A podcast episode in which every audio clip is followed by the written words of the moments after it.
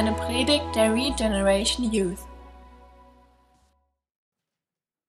Ich beobachte die Woche die Nachrichten etwas genauer wie sonst. Wir fliegen nächste Woche in Urlaub und da wo fliegen dahin, wo äh, irgendwann am Wochenende der Hurricane hinkommt. Und das habe ich eben gedacht, als wir drüben saßen, so beim Beten, wenn man die Bilder so sieht, manche Leute verlassen die Häuser oder machen die Häuser mit mehr Holz noch sicherer, ob das funktioniert. Die werden sowieso weggeblasen, je nachdem, wie stark der kommt.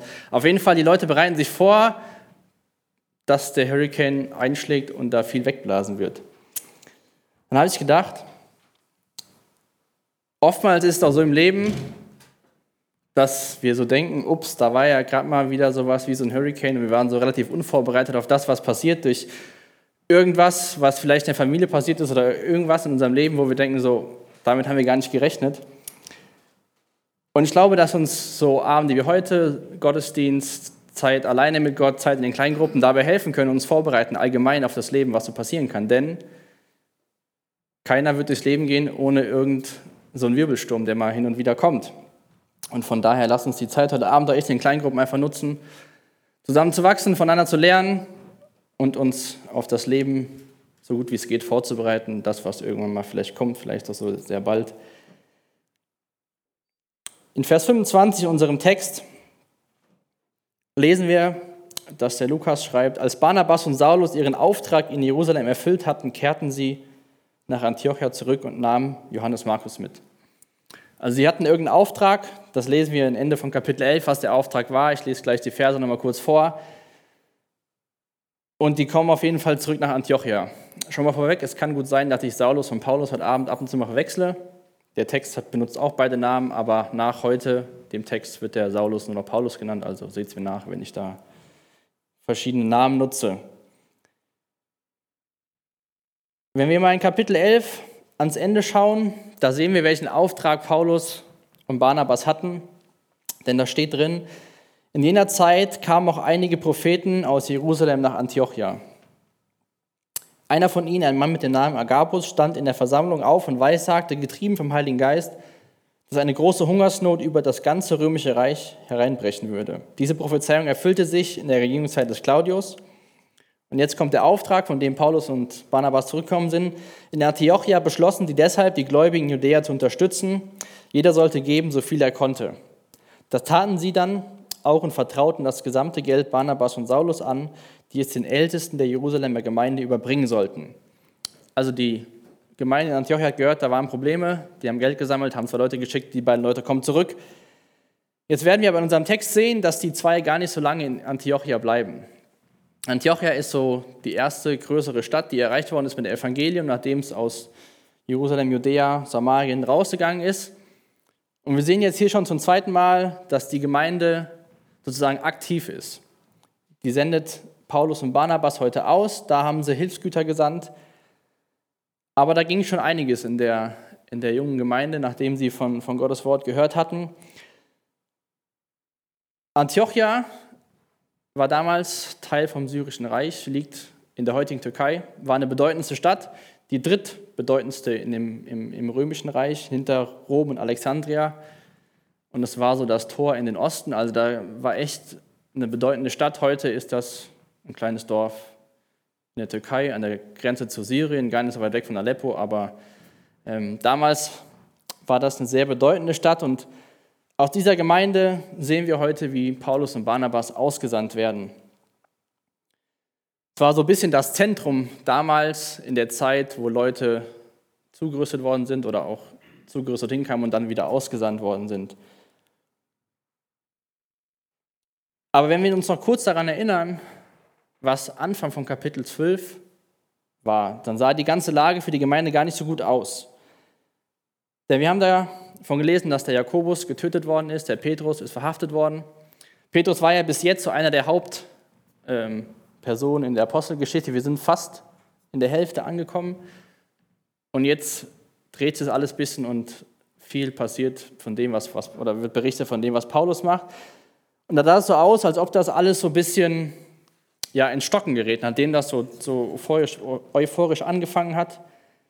Aber dann bei mir praktisch quasi eine Seite später, äh, sieht das alles wieder ganz anders aus. Und ähm, als ich so mich für die Predigt vorbereitet habe oder mich vorbereiten wollte, ähm, kam immer so ein bisschen was dazwischen. Mal habe ich selbst eine Entscheidung getroffen, dass ich äh, jemand helfe. Hätte ich besser nicht gemacht an dem Tag und hätte vorbereitet. Naja, und dann war ich müde und hin und wieder und so fort. Und dann habe ich mir wieder gedacht, so, naja, Freitag kommt und äh, ich will mich auch vorbereiten dafür. War so ein bisschen Anfang der Woche, waren wir beide so ein bisschen schlecht drauf und so. Und dann habe ich dann Montagabend mir eine Predigt angeschaut, bin ein bisschen früher ins Bett und habe dann mich entschieden, okay, Dienstagmorgen stehst du früh auf. Wecker ging, Viertel vor fünf bin ich aufgewacht. Und dann hat das funktioniert. Ich habe abends oder den Morgen dann noch gebetet, habe so ein bisschen zu Gott gesagt, so tut mir leid für die letzten Tage. Wir waren ein bisschen schlecht drauf, warum auch immer. Kam ein paar Sachen dazwischen, aber ich hätte gern, dass du mir hilfst. Ich würde gern was, was schaffen für Freitag. Und es hat auch dann ganz gut geklappt, die letzten Morgende. Aber das war für mich wichtig, dass ich einfach abends was Vernünftiges gemacht habe. Ich wollte erst eine Serie gucken, habe dann mich doch für eine Predigt entschieden. Bin mit den Gedanken aus der Predigt ins Bett gegangen und dann morgens direkt aufgestanden. Und ähm, ich meine, es ist nicht schlimm, wenn sowas passiert, wir müssen es nur dann merken. Bei mir war es dann den nächsten Morgen, hier in der Bibel, bei mir war es eine Seite später, da sah es viel besser aus wie kurz davor. Wie gesagt, woran das lag, weiß ich nicht. Vielleicht daran, dass wir vor zwei Wochen oben eingesegnet worden sind. Da hört man ja schon mal, dass danach so ein bisschen nicht immer alles so rund läuft. Heute Abend lief alles super rund. Wir haben unseren Urlaub ein bisschen geändert, sodass wir jetzt nicht so viel hoffentlich von dem Hurricane mitkriegen. Aber wir schauen jetzt mal hier in den Text, was hier Gutes passiert ist, nachdem es Anfang von 12 gar nicht mehr so gut aussah. Lass uns mal die ersten vier Verse lesen aus Apostelgeschichte 13. Nachdem Paulus und Barnabas zurückgekommen sind, geht es weiter. Zu den Propheten und Lehrern der Gemeinden in Syrischen Antiochia gehörten Barnabas, Simeon, genannt der Schwarze, Luca, Lucius aus Kyrene, Manäen, der seine Kindheit mit König Herodes Antipas verbracht hatte, und Saulus. Eines Tages, während diese Männer einen Gottesdienst hielten und fasteten, sprach der Heilige Geist, ihr sollt Barnabas und Saulus für eine besondere Aufgabe freistellen, für die ich sie ausersehen habe. Da fasteten und beteten sie, legten ihnen die Hände auf und sandten sie aus. Saulus und Barnabas wurden vom Heiligen Geist ausgesandt. Sie gingen hinunter zum Seehafen Seleucia und segelten von dort aus zur Insel Zypern. Wir sehen hier am Anfang von dem Text verschiedene Leiter in der Gemeinde in Antiochia. Wir haben den Barnabas, von dem wir schon gehört haben, dann Simeon, genannt der Schwarze, da gehen viele von aus, dass der aus Nordafrika kam, deswegen hat er den Beinamen dass man erkennt, wo der herkommt. Dann den Lucius hatten wir hier. Und ähm, dann kommt der Manaen, oder ich weiß nicht ganz, wie ausgesprochen wird. Auf jeden Fall sehr interessant. Der hat seine Kindheit mit Herodes verbracht. Der Herodes war ja einer von denen, die gar nicht so Bock auf das Christentum hatten. Unter anderem hat er Johannes den Täufer ermordet. Aber er ist mit dem früher aufgewachsen. Und das fand ich irgendwie sehr interessant, dass, obwohl die gute Freunde waren und ähm, dass sein Name Mannen oder Manen heißt so viel wie Pflegebruder übersetzt aus dem Griechischen. Das heißt, die, die hatten anscheinend schon eine enge Beziehung, aber das Leben der beiden ging irgendwie stark auseinander. Der eine war Leiter geworden in einer jungen Gemeinde in Antiochia, die wirklich aktiv war, und der andere war genau auf der anderen Seite, die dagegen waren, die Johannes den Täufer umgebracht hat. Und dann der Saulus. Aber es war eine bunte Mischung von Leitern. Es waren jetzt nicht alle waren aus Jerusalem mit dahin gekommen. Es waren noch nicht alles Leute, die da zu Hause waren, sondern es war eine bunte Mischung. Und da musste ich so ein bisschen an uns hier, an die Jugend denken, an die letzten Jahre. Diese Leiterschaft damals in der Gemeinde hat sehr gut das, die Bevölkerung wiedergespiegelt in Antiochia. Das war auch sehr bunt.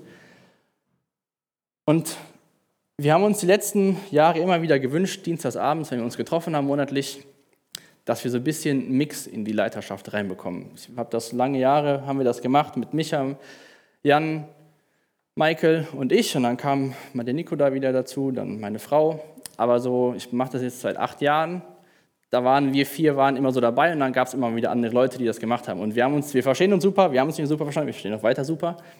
Aber wir haben immer wieder festgestellt, wir sind sehr ähnlich in der Art und Weise, wie wir Dinge machen, vom Charakter her, von unseren Interessen. Und und haben uns öfters gewünscht, dass mal jemand anders reinkommt, der vielleicht ein bisschen anders denkt, dem andere Sachen wichtig sind, sodass man da auch nicht nur an eine verschiedene, an eine Sache denkt.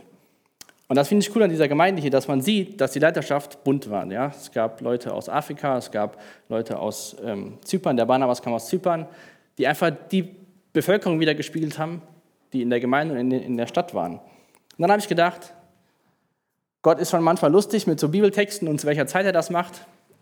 Und vielleicht ist das jetzt einfach für uns als Jugend auch ein Moment oder eine Zeit, wo sich auf jeden Fall was verändern wird und wo vielleicht das, was wir uns jahrelang gewünscht haben, dass das bunt wird und äh, verschiedene Menschen da reinkommen, dass es vielleicht jetzt in den nächsten Monaten passiert. Und ähm, das ist auf jeden Fall ein Wunsch von mir und das war ein Wunsch von uns und vielleicht ist ja jetzt die Zeit gekommen, wo das eintrifft.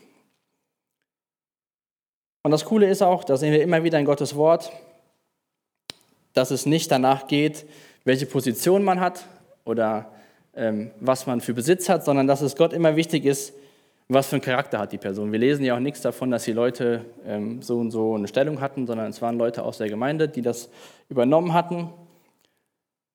Von daher ähm, ist es echt einfach wichtig, nicht sich selbst zu limitieren, weil man denkt, man kann, kann irgendwas nicht. Der Mich hat mir gesagt, als die uns gefragt hatten und ich dann später gesagt habe, ja, ich weiß gar nicht, ob ich das so oder wie das so machen können, hat er gesagt, oder auch der Joey, mit dem habe ich viel geredet, hat er gesagt, wenn du die Menschen liebst und Jesus liebst und das alles zusammenpasst, dann wird das irgendwie funktionieren, auch wenn du von dir selbst nicht denkst, du bist der Fähigste und der Geeignete dafür. Von daher, nicht nur auf die Jugend bezogen, will ich dir Mut machen, einfach zu überlegen, wo du gerne mithelfen möchtest und nicht dich selbst zu limitieren von Sachen, wo du sagst, ja, ich kann das nicht, ich kann das nicht. Ich habe immer gesagt, das kann ich, behaupte immer noch, ich kann jetzt so so toll mit Leuten reden wie der Micha, ich kann andere Sachen vielleicht besser wie der Micha, wir schauen alles, wie das so passiert. Von daher brauchen wir eine bunte Leiterschaft, die das alles gut macht. Wenn wir in Vers 2 möchte ich den mal gern aus der neuen äh, NGÜ vorlesen. Da steht, eines Tages, wenn die Gemeinde dem Herrn mit Gebet und Fasten diente, sagte der Heilige Geist. Die Gemeinde diente, die Gemeinde war aktiv und währenddessen hat der Heilige Geist gesprochen, stellt mir Barnabas und Saulus für die Aufgabe frei, zu der ich sie berufen habe. Wir wollen ja auch hin und wieder mal gern von Gott hören, was jetzt so dran ist und so. Und ich finde es cool, dass wir hier in der Gemeinde sehen, dass die aktiv war. Die saß jetzt nicht da äh, rum und hat gewartet, so, ja, was ist denn so das Nächste, was sollten wir als nächstes machen? Sondern die haben die Dinge einfach weitergemacht. Die haben hier so Gottesdienst gefeiert, haben gebetet, haben gefastet und während sie aktiv Gott gedient haben, ist Gott in Form von Heiligen Geist gekommen und hat zu ihnen gesprochen, hat gesagt, hier, sendet mir die zwei, ich brauche die für den Dienst. Wenn wir in Apostel 14 lesen wir davon, als Paulus und Barnabas von dieser ersten Reise, von der wir gleich den Anfang lesen, zurückkamen, haben sie die ganze Gemeinde zusammengeholt und haben berichtet, was passiert ist. Von daher glaube ich auch, dass nicht nur zwei, drei Leute angesprochen worden sind, dass die jetzt mal die Leute aussehen sollen, dass, es, dass der Heilige Geist auf welche Art und Weise immer zu dieser Gemeinde gesprochen hat. Ein Kommentator hat gesagt, in Bezug auf Fasten, Fasten zeigt eine Atmosphäre des dringenden Verlangens in der Kirche. Wenn man fastet, verzichtet man mal bewusst auf irgendwas, sei es jetzt komplett auf Essen oder auf Süßigkeiten oder auf irgendwelche elektronischen Geräte, um dann mehr Zeit in Gottes Wort zu haben oder mehr Zeit zu beten, nicht um dann andere Sachen mehr zu machen. Also man braucht jetzt nicht auf Computerspielen zu verzichten, um dann dafür mehr Playstation zu spielen. Aber man fastet ja, um auf Gottes Stimme zu hören. Deswegen fand ich das ein ziemlich cooles Zitat. Fasten zeigt eine Atmosphäre des dringenden Verlangens in der Kirche. Und die zwei sind ja gerade zurückgekommen. Die waren ja gerade erst auf einer Reise gewesen. Da hätte man ja sagen können, ja gut, das war es jetzt mal fürs nächste halbe Jahr, machen wir mal ein bisschen ruhig. Da ging es weiter. Und dann lesen wir hier davon, dass der Heilige Geist gar keine genaue Auskunft darüber gibt, was die zwei tun sollen. Da sagt er, der sagt er nur zu der Gemeinde, stellt mir Barnabas und Saulus für die Aufgabe frei, zu der ich sie berufen habe. In Apostelgeschichte 9, Vers 15, den Vers könnt ihr euch mal so aufschreiben, wenn ihr Notizen macht. Da war Paulus gerade blind in Damaskus. Hananias wurde von Gott gebeten, zu ihm zu gehen. Und Gott hat dazu Hananias gesagt, geh du und tu, was ich sage. Saulus ist mein auserwähltes Werkzeug. Er soll meine Botschaft den Völkern und Königen bringen und auch dem Volk Israel. Ich werde ihm zeigen, wie sehr er für meinen Namen leiden muss. Wir sehen in Kapitel 22, dass Hananias diese Worte auch zu Paulus gesagt hat. Also Paulus wusste, was Gott zu Hananias gesprochen hat und was quasi auch Paulus dadurch zu Gott zu Paulus gesprochen hat. Von daher hätte er sich vielleicht denken können, als dieser Auftrag vom Heiligen Geist kam, dass es was mit diesem Auftrag aus Apostelgeschichte 9, Vers 15 zu tun hat. Aber was es genau war, wussten die beiden nicht. Die mussten trotzdem einen Schritt im Glauben gehen. War so ähnlich wie damals bei Abraham. Der hat auch gesagt, bekommen von Gott, geh ins Land, das ich dir zeigen werde. Und nicht gesagt bekommen, steh auf, pack deine Sachen und geh nach Eisenbrot und mach da das und das. Sondern hat gesagt, geh auf und so wussten die beiden auch nicht genau, was auf sie zukommt. Aber wenn wir weiterschauen, wir, sehen wir, dass die Gemeinde weiter gefastet und gebetet hat, ihnen die Hände aufgelegt hat und sie ausgesandt hat. Und da sehen wir auch einen wichtigen Punkt, glaube ich, generell für uns als Christen, dass wir Dinge gemeinsam tun sollten. Klar sollte jeder eine persönliche Beziehung zu Jesus haben, man sollte persönlich eine Bibel lesen, aber man muss nicht alleine durchs Leben gehen, sei es, wenn es einem gut geht oder schlecht geht, aber auch vor allem, wenn man irgendwo hingeht, nach Köln oder wenn man sonst hier wie die zwei ausgesandt werden. Die Gemeinde stand hinter denen. Der Heilige Geist hat zwar gesprochen, aber die Gemeinde hat das anerkannt und gesagt, jawohl, auch wenn die zwei vielleicht eine unserer Top-Leute sind, wir schicken sie wieder raus, wir hören auf dich, wir stehen dahinter. Denn man könnte ja schon die Frage stellen, wer hat denn beide, wer hat die jetzt ausgesandt, der Heilige Geist oder die Gemeinde, in denen er sie die Hände auferlegt hat? Und ähm, da musste ich auch wieder an vor zwei Wochen denken, als der Micha eingesetzt, ordiniert worden ist als Pastor. Hat jetzt der Edmund und der Peter Will den Micha als Pastor berufen oder haben die ihnen die Hände aufgelegt, weil der Heilige Geist, Gott, Jesus, Micha als Pastor berufen hat? Und so ist das einfach, glaube ich, ein wunderbares Zusammenspiel, wenn wir als, als Leib, als Gemeinde, als Jugend auf Gottes Stimme hören und das, was er uns sagt, wir dann, wir dann tun. Wer es im Endeffekt macht, ist nicht so wichtig. Gott beruft und die Gemeinde stellt sich dahinter und schickt die beiden raus auf die erste Missionsreise. Und die schauen wir uns an. Ab Vers 5 geht es von den beiden los. Auf Zypern suchten sie in der Stadt Salamis die jüdischen Synagogen auf und verkündeten Gottes Wort. Johannes Markus ging als ihr Gehilfe mit. Sie zogen von Ort zu Ort über die ganze Insel und predigten. Schließlich erreichten sie Paphos. Dort begegnen sie einem jüdischen Zauberer, einem falschen Propheten mit Namen Bar Jesus. Dieser hatte sich dem Statthalter Sergius Paulus angeschlossen, einem sehr vernünftigen und klugen Mann. Der Statthalter lud Barnabas und Paulus ein, ihn zu besuchen, denn er wollte das Wort Gottes hören. Doch der Zauberer Elimas, so lautet der griechische Name von Bar Jesus, stellte sich gegen sie und versuchte, den Statthalter vom Glauben an Jesus Christus abzuhalten. Hier sehen wir jetzt, dass noch eine dritte Person mit dabei ist, der Johannes Markus, der ist mit hingegangen als Gehilfe. Der Johannes ist in Jerusalem auch gewachsen war Augenzeuge von vielen Dingen, die Jesus getan hat. Von daher auch, wenn Paulus und Barnabas was erzählt haben, konnte Paulus, äh, Johannes sagen, jawohl, ich habe das so gesehen und war Augenzeuge. Augenzeugen sind ja immer glaubwürdiger als Leute, die nur was gehört haben. Und somit hatten die zwei den Vorteil, die hatten nicht nur einen Auftrag bekommen, sondern hatten jemand dabei, der alles live miterlebt hat. Dann gehen sie nach Zypern. Barnabas kommt aus Zypern, das lesen wir auch in Apostelgeschichte 4. Und dann machen die was, was die immer gemacht haben, wenn sie wohin gekommen sind. Sie zogen von Ort zu Ort über die ganze Insel und predigten.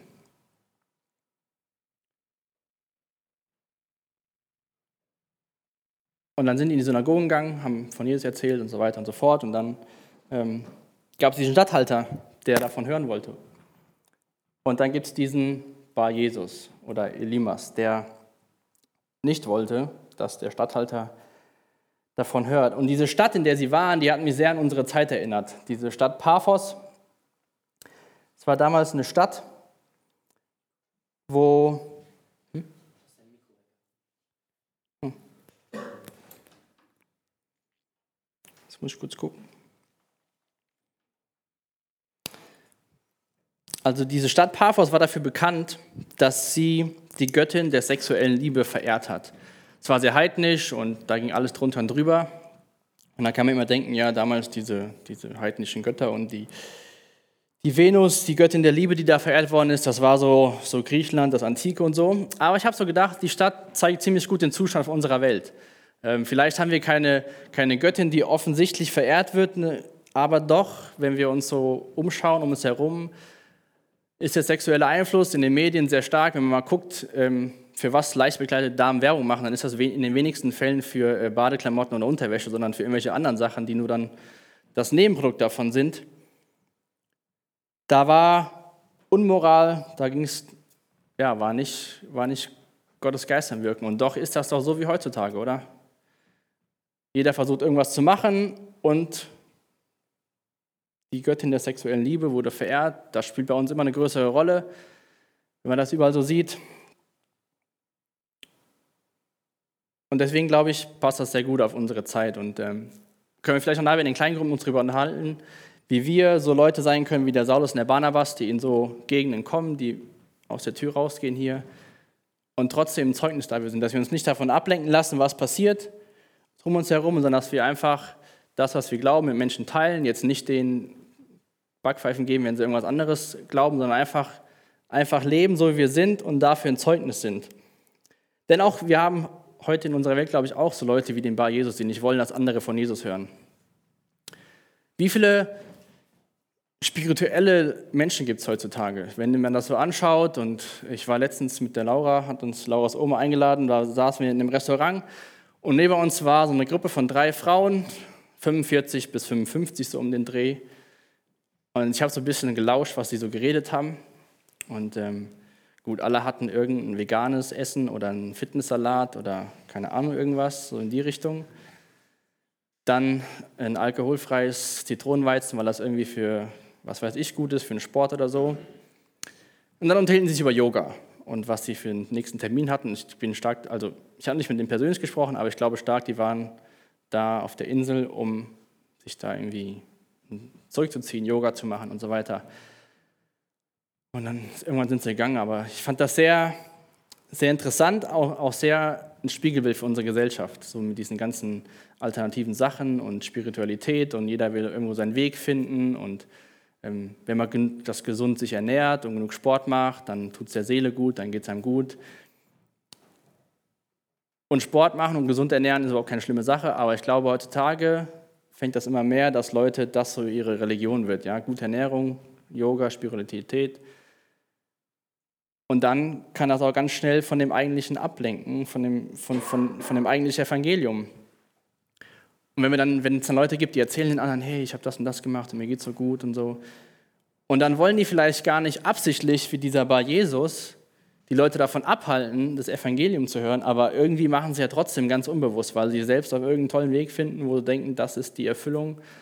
Und ähm, von daher gibt es da sehr, sehr viele Parallelen. Auch diese geistlichen Gurus, die da irgendwas erzählen, die machen es ja nicht aus Spaß und der Freude, die machen es, damit sie Geld bekommen und möglichst Macht über andere Menschen haben. Und so einer war dieser bei Jesus auch. Der hat wahrscheinlich um seine Macht gefürchtet. Der hat gehört, was Paulus und Barnabas gepredigt haben. Vielleicht auch die Reaktion gesehen von den Leuten, die in den Synagogen waren. Und der war so ein bisschen Berater von dem Statthalter. Und vielleicht hat er einfach Angst gehabt, wenn die dem das jetzt erzählen und der das vielleicht versteht, dass seine Macht völlig weg ist und der seine Stellung verliert. Aber Paulus wird das ja noch öfters in seinem Leben merken, dass nicht alles so einfach ist. Ich meine, wenn wir uns äh, nochmal den Vers 15 aus Kapitel 9 anschauen, da hat Gott gesagt, ich werde ihm zeigen, wie sehr er für meinen Namen leiden muss. Jetzt war das hier kein Leiden, was der Paulus hatte, aber trotzdem war es schon die erste Konfrontation auf der ersten Insel, auf dem ersten Schritt auf der Reise. Aber wir sehen auch gleich, dass er sehr souverän damit umgeht und ähm, die Sache beseitigt. Der Spurgeon hat gesagt über diesen Textabschnitt, wenn es wahrscheinlich ist, großen Erfolg zu haben, dann findet man die offene Tür und die Widersacher. Wenn es keine Gegner gibt, dann können sie befürchten, dass, sie keine, dass es keinen Erfolg geben wird. Ein Junge kann seinen Kite nicht ohne Wind aufziehen, noch ohne einen Wind, der gegen seinen Drachen fährt. Also sagt er quasi, wenn du irgendwo hingehst, gerade wenn du von Gott gesandt wirst, unterwegs gehst, und da passiert schon irgendwas, was nicht so gut läuft, dann ist es gar kein so schlechtes Zeichen, denn der Teufel will alles andere, nur dass wir irgendwo rausgehen und was von, von, von Jesus erzählen. Und der Paulus hat sich auch nicht von diesem bei Jesus abbringen lassen, sondern wir lesen weiter in Vers 9. Saulus, der damals bereits unter dem Namen Paulus bekannt war, sah dem Zauberer fest in die Augen und erfüllt vom Heiligen Geist sagte er, Du Sohn des Teufels, du steckst voller List und Bosheit und du bist der Feind aller Gerechtigkeit. Wirst du denn nie aufhören, die geraden Wege des Herrn zu verdrehen? Jetzt wird der Herr dich strafen und dich für eine Weile mit Blindheit schlagen. Im gleichen Augenblick kam eine tiefe Finsternis über den Zauberer und er begann, umherzustolpern und jemanden zu suchen, der ihm an der Hand nahm und führte. Als der Statthalter sah, was geschehen war, glaubte er und staunte über die Lehre des Herrn. Jetzt stellt euch die Situation mal vor. Der Paulus steht diesem Zauberer gegenüber und sagt dann, was er hier sagt in Vers 10, du Sohn des Teufels, du steckst voller List und Bosheit. Jetzt wird der Herr dich strafen und auf einmal war der Typ blind. Der Stadthalter stand daneben. Muss schon eine ziemlich krasse Situation gewesen sein. Ich habe die Predigt, die ich an dem Abend gehört habe, die war total cool. Es ging auch viel darum, wie wir mit anderen Menschen, die mit dem Glauben nichts zu tun haben, umgehen sollen oder ähm, dass es nicht so viel bringt, überall unsere Meinung breit zu treten. Aber ich glaube, in so Momenten ist das wichtig, zu sagen, an was man glaubt. Wenn da einer steht und sagt, nee, Jesus ist nicht der Weg, sondern du musst dreimal am Tag Yoga machen, musst den den Salat essen, das und das Getränk trinken und dann findest du ewige Seelenheil, dann ist es schon unsere Aufgabe zu sagen, hey, Moment mal, das ist nicht das Evangelium, was Menschen freisetzt, sondern das ist irgendein Versuch, sich selbst zu retten, was gar nicht funktioniert. Und das macht der Paulus in einer ziemlich krassen Art und Weise, aber er macht es erfüllt vom Heiligen Geist und nicht, weil er Bock hat, irgendeinen Typ da dumm anzumachen. Das finde ich ganz wichtig. Und erfüllt vom Heiligen Geist sagt er, du Sohn des Teufels, du steckst voller List und Bosheit. Von daher glaube ich, brauchen wir Weisheit vom Heiligen Geist. Wann so ein Moment ist, wo wir den Leuten sagen, hey, das ist, das ist wirklich scheiße, was du da sagst, das macht keinen Sinn. Und wann es vielleicht einfach mal schlau ist, die Klappe zu halten und nicht zu sagen, ja, ich glaube aber, dass das und das und das und das und das und das ist gut und das und das und das sollte man machen. Ich glaube, es gibt für beides Sachen gibt's Momente. Und meiner Meinung nach, gerade wir als Christen sind, das finde ich immer so schade, dass auf der, also auf der, auf der Arbeit total interessant. Seitdem die Leute wissen, ich fange in der Gemeinde an zu arbeiten als Jugendpastor, erstmal fragen die, was man so da macht. Und dann alle erzählen irgendwas, was sie für ein Verhältnis mit der Gemeinde haben oder keine Ahnung was. Dann war ich heute bei einem im Büro, hatte mir erzählt von unserem Urlaub und dann sagte der so, warum macht der liebe Gott denn sowas? Warum gibt es denn Hurricanes? Und ähm, mit dem habe ich schon öfter darüber unterhalten und ich wusste auch, warum er das gesagt hat, weil ich jetzt hier in der Gemeinde anfange. Und was ich eigentlich sagen will, ist, wir Christen sind so oft dafür bekannt, was wir nicht toll finden. Ja?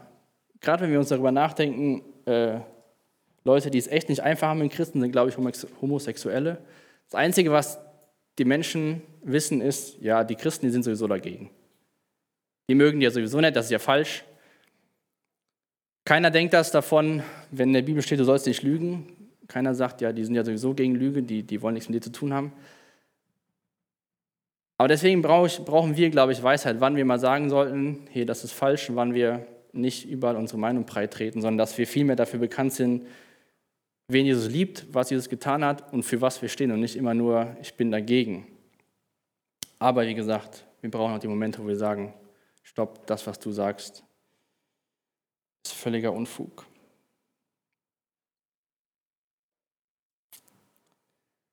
Es ist eine Sache, wenn wir uns dafür entscheiden, mit Gott nichts zu tun haben zu wollen. Das können wir gerne, kann man machen. Aber der bei Jesus hat es nicht für sich selbst entschieden, sondern auch für seine Mitmenschen. Er wollte nicht, dass der Statthalter von Jesus hört und für sein Leben verändert wird. Und ich glaube, da wird es da wird's kritisch, wenn Menschen sich es ist sowieso schade und sehr traurig, wenn sich Menschen gegen Gott entscheiden. Aber es wird dann erst recht kritisch, wenn diese Menschen versuchen, andere Menschen noch von Gott abzubringen. Da habe ich auch ein sehr gutes Zitat gelesen von David Gusick. Wenn man geistigen Selbstmord begehen will, ist das eine Sache. Aber es ist nie richtig, andere mitzuziehen. Wenn du auf die Dinge Gottes aufgeben und in deinem Herzen bitter werden willst, ist das deine Wahl. Aber es ist eine schwere Sünde, jemanden mit dir zu ziehen, entweder mit deinen Worten oder mit deinem Beispiel. Und vielleicht wir, gehen wir gar nicht mal so weit, dass man Leute von Jesus abhalten will. Vielleicht geht es nur darum, wenn wir schlecht drauf sind, können wir ganz schnell schlechte Laune verbreiten und sagen, ja, das macht sowieso keinen Sinn und die Bibel und zurzeit läuft sowieso nicht und hör mal auf zu lesen, das ist alles Unsinn. Ich glaube, wir müssen uns helfen, wenn es uns gut geht, dürfen wir gerne sagen, hey, ich habe das und das. Und wenn es uns mal wirklich nicht gut geht und wir sagen, hey, zurzeit ist es scheiße, ja, ich habe eine schwierige Zeit, dann hoffe ich, dass wir hier einen Ort haben, wo man das sagen kann und dass man hofft auf Hilfe, dass Leute für einen beten und für einen da sind einfach. So Zeiten gibt es, da muss man einfach nur mal zuhören, vielleicht mal die Klappe halten. Aber dass wir nicht Leute sind, die andere damit runterziehen. Gerade auch so, wenn es so ganz krass wird und sagen, hier, vergiss das Ganze mit dem Glauben. Wenn jemand geistigen Selbstmord begehen will, ist das eine Sache, aber es ist nie richtig, andere mitzuziehen. Wenn du die Dinge Gottes aufgeben und in deinem Herzen bitter werden willst, ist das deine Wahl, aber es ist eine schwere Sünde, jemanden mit dir zu ziehen, entweder mit deinen Worten oder mit deinem Beispiel. Ich will es hierbei belassen, damit wir noch genug Zeit in den Kleingruppen haben. Wir können schon nach vorne kommen. Wir haben jetzt noch drei Lieder und dann können wir gucken, wie wir die Kleingruppen einteilen. Ich habe ein paar Fragen für die Kleingruppen, aber das sind eher so allgemeine Fragen, auch Fragen, wo es um persönliche Sachen geht. Und ähm, lasst uns die Zeit nachher echt einfach nutzen, uns auszutauschen und zu warten, was Gott durch uns den anderen mitteilen will. Jesus, ich danke dir für dein Wort. Ich danke dir jetzt für, auch für die Kleingruppen, die wir gleich haben, für die Zeit da. Bitte ich echt, dass du zu uns redest. Und danke dir auch, dass wir nochmal vor deinen Thron kommen können und dich anbeten dürfen. Amen. Danke für das Anhören der Predigt. Weitere Informationen findest du unter www.regenerationyouth.de.